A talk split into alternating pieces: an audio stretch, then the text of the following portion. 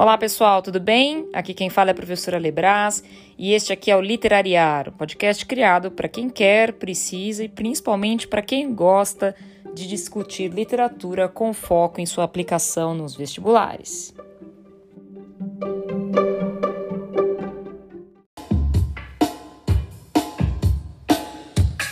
Gosto de sentir a minha língua roçar a língua de Luiz de Camões. Gosto de ser e de estar e quero me dedicar a criar confusões de prosódias e uma profusão de paródias que encurtem dores e furtem cores como camaleões. Gosto do pessoa na pessoa, da rosa no rosa. E sei que a poesia está para a prosa, assim como o amor está para a amizade. E quem há de negar que esta lhe é superior? E quem há de negar que esta Depois de ouvir um trechinho de Língua do Caetano Veloso, essa música que tanto tem a ver com o tema do nosso podcast, afinal de contas é um podcast que fala de literatura, de língua, acima de qualquer coisa. Eu acho que é interessante, que é válido compartilhar com vocês os motivos que me fizeram gravá-lo. Bom, o primeiro deles, para quem me conhece, vai ser óbvio. Eu sou conhecida como a louca do podcast. É, ouço muito, gosto muito, principalmente o ano passado, quando as minhas idas para São Paulo, eu moro em Santo André, ficaram mais intensas e com isso, obviamente, o trânsito que eu pego dia a dia também ficou mais intenso. O podcast foi uma forma de manter a sanidade mental, uma forma saudável de manter a sanidade mental, eu diria. Acabei conhecendo vários, é, de diversos temas, acabei descobrindo também que existe uma gama gigantesca de assuntos, alguns de qualidade, né, com uma discussão de qualidade, outros nem tanto, mas seja como for, eu me interessei em explorar isso que é um universo. E aí, o segundo motivo, uma vez que foi despertado em mim, portanto, gostar dessa mídia, o desejo de fazer um, é, o segundo motivo foi, obviamente, a questão do coronavírus, né? Afinal de contas, é, em tempos de quarentena, o tempo que eu não tinha para sentar, estudar, ver como é que se edita, ver como é que grava e descobrir também, confesso que dá muito mais trabalho do que eu imaginava, acabou surgindo. Eu acho que muitos de nós estamos vivenciando essa experiência de, na quarentena, é, poder ter um pouco mais de tempo para nos dedicar a outras mídias, a outras formas de comunicação, seja com nossos colegas professores, sejam com os nossos alunos.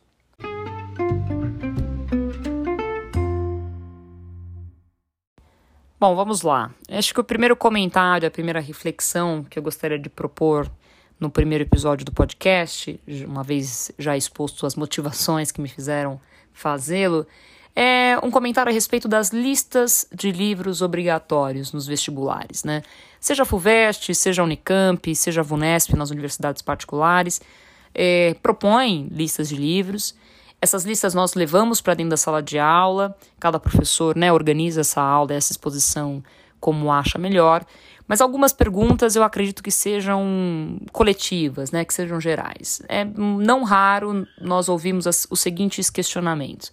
Professora, qual é o critério né, usado pelas universidades para escolher esses livros? Ou, professora, é, eu até tento ler, mas eu acho que esses livros são muito chatos, eles não dizem respeito é, da minha realidade, eu tenho que ficar o tempo inteiro consultando o dicionário, enfim. Claro que aqui eu estou cometendo o pecado da generalização, obviamente não são todos os livros que sofrem essas críticas, mas há muitos livros, sim, que sofrem essas críticas. Acho importante aqui a gente fazer uma fissão, né? A gente dividir. É, há livros, ou melhor, há autores que eu enxergo como absolutamente fundamentais nessas listas, não só por conta dos vestibulares, mas por conta principalmente do que esses autores significam diante da história, da cultura e da arte nacional. Aqui eu coloco Machado de Assis, é, Graciano Ramos, Guimarães Rosa, enfim, autores, para citar alguns exemplos, né, para ficar em alguns exemplos. Autores que pertencem ao Olimpo do clássico, é, mas que são absolutamente fundamentais. É claro, eu costumo dizer isso com frequência na sala de aula, que ler para mim é como andar de bicicleta. Então não adianta o aluno que nunca teve um livro, nunca teve uma experiência de leitura é, de fato formada, de repente você vai e coloca um Guimarães Rosa na mão desse menino. É claro que ele vai achar aquilo difícil, é claro que ele vai achar aquilo enfadonho é, e não vai conseguir ler, porque se ele nunca é, sequer andou de tonquinha, como se dizia na minha época, como é que você vai colocar um moleque numa é, bicicleta aro 18? Entende? Então é preciso, quanto mais maturidade esse aluno tem, quanto maior a sua experiência de leitura, maior facilidade ele vai encarar, com maior facilidade ele vai encarar é, esses livros. E aí, óbvio, né? O papel do professor neste processo é absolutamente fundamental em fazer a intermediação e a preparação deste adolescente para essas obras, independente da sua experiência pregressa. Agora, há livros que, de fato, fica um pouco mais complicado você incentivar, motivar esse adolescente.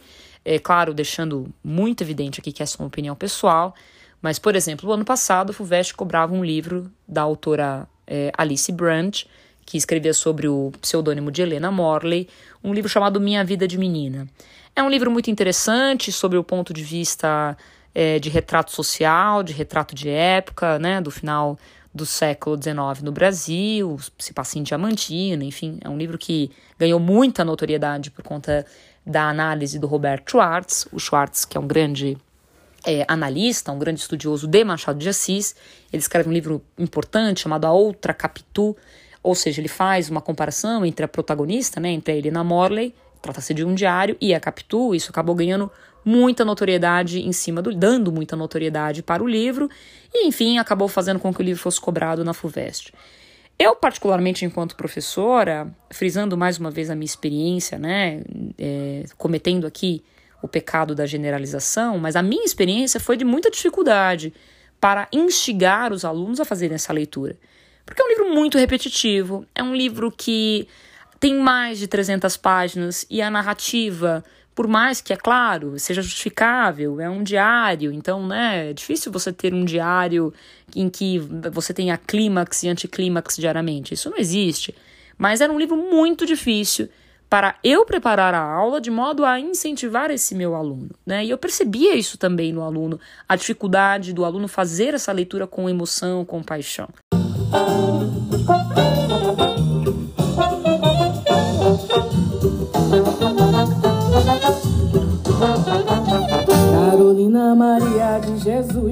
Se rendeu ao Calvário nem à cruz. Carolina Cambida fez um tour, Sacramento, Estação da Luz. Espírito de Angu e até Cuscuz, preta velha com brilho.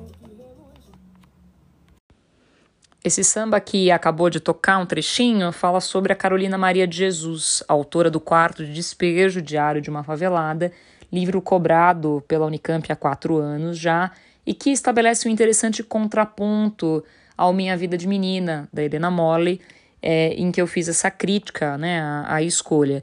Volto a dizer, eu entendo, obviamente, a importância do Minha Vida de Menina enquanto documento social, enquanto documento cultural de época e enquanto seu valor literário, é claro, né? O livro tem características literárias interessantes também, mas diante da dificuldade que eu, enquanto professora, né, vi e enxerguei nos meus alunos de fazerem essa leitura e de incentivar, principalmente, de motivar esses alunos para que eles fizessem essa leitura com gosto, efetivamente, com dedicação, e pude observar o diametralmente o oposto diante da escolha da Unicamp, eu não posso deixar de pontuar é, a felicidade na escolha da Conveste em cobrar quartos de despejo.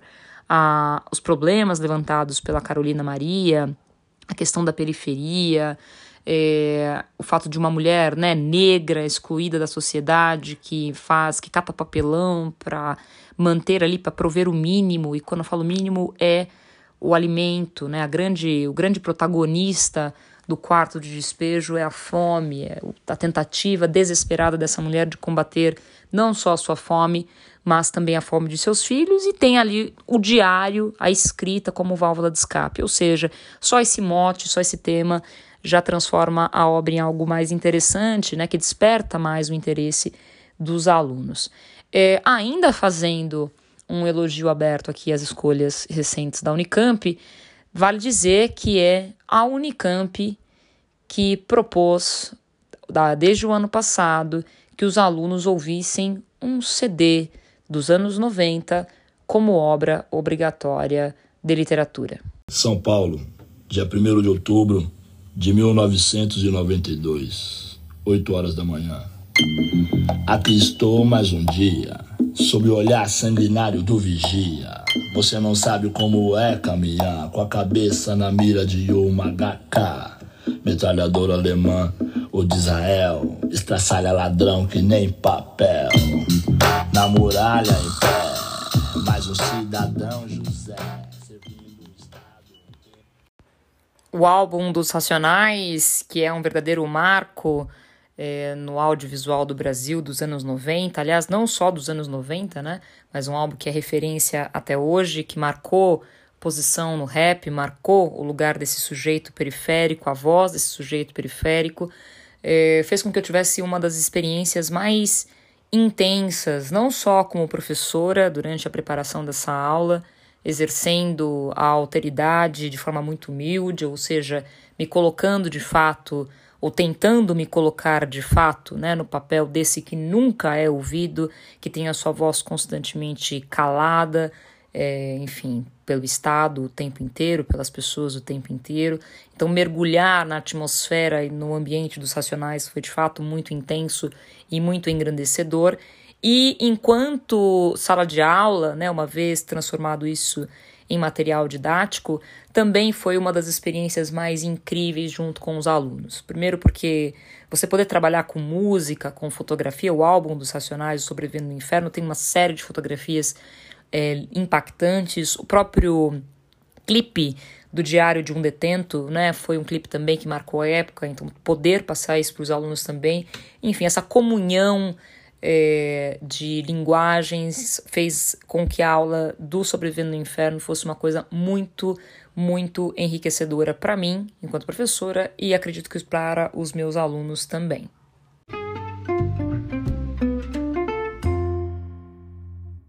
Então, para finalizar esse primeiro episódio do Literariar, eu gostaria de reforçar essa ideia. Né? As listas de livros obrigatórios elas têm um grande trunfo na mão ao, ao escolher uma obra como algo que vai ser exigido no vestibular, é, esse livro imediatamente ele, ele ganha um holofote. Basta ver a quantidade de unidades né, que são vendidas. Você vai procurar o livro, muitas vezes você não encontra, porque você tem uma gama imensa de alunos procurando.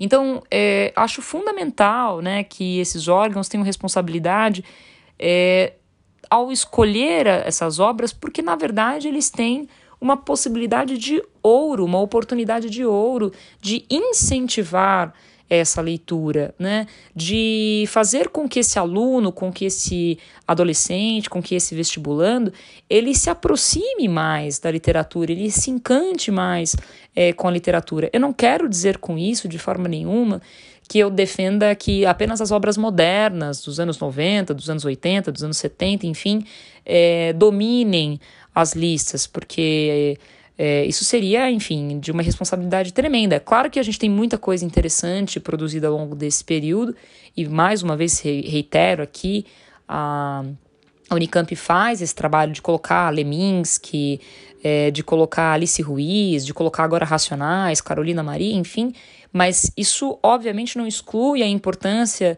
dos clássicos, né? Já disse, repito, a importância de você ler um Machado de Assis, a importância de você ler um Graciliano Ramos, a transformação na vida das pessoas que é você ler um Guimarães Rosa. E a boa lista, na minha opinião, é a lista que faz isso de forma híbrida e equilibrada, o clássico com o moderno. E para finalizar, é claro, a gente não pode deixar é, de se eximir dessa responsabilidade. Quem vai fazer esta ponte, quem vai proporcionar para o aluno é, esse a possibilidade desse encantamento com a literatura, é, 50% é o autor, 50% é o professor. A aula que, de literatura que encanta, que conecta, que faz com que o seu aluno perceba o seu envolvimento com a obra, imediatamente faz com que esse aluno também se conecte com essa obra, tenha maior curiosidade em fazer essa leitura, tente enxergar aquilo que você enxergou. Então, o professor de literatura, antes de qualquer coisa, ele tem que ter paixão. É, ele óbvio, né? Ele tem que ter muito conhecimento, ele tem que ter domínio sobre aquilo que ele está falando, mas ele tem que ter, é, no mesmo nível, eu diria, amor e paixão por aquilo que ele está dizendo. O aluno percebe isso e isso desperta a vontade dele ler o livro, e aí o processo é mágico, porque faz com que esse mesmo aluno tenha é, vontade de ter essa experiência literária que é tão engrandecedora.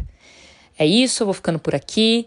A ideia é montar um episódio quinzenalmente, porque dá bastante trabalho gravar e editar principalmente, mas eu agradeço a companhia e a diversão nesses tempos de quarentena. Para mim, foi muito divertido gravar. Espero que para alguns de vocês tenha sido divertido ouvir também. É isso, muito obrigada e até o próximo Literariar. Deixa os portugais morrerem a míngua. Minha pátria é minha língua. Fala, mangueira, fala. Flor do lado sambódromo dos América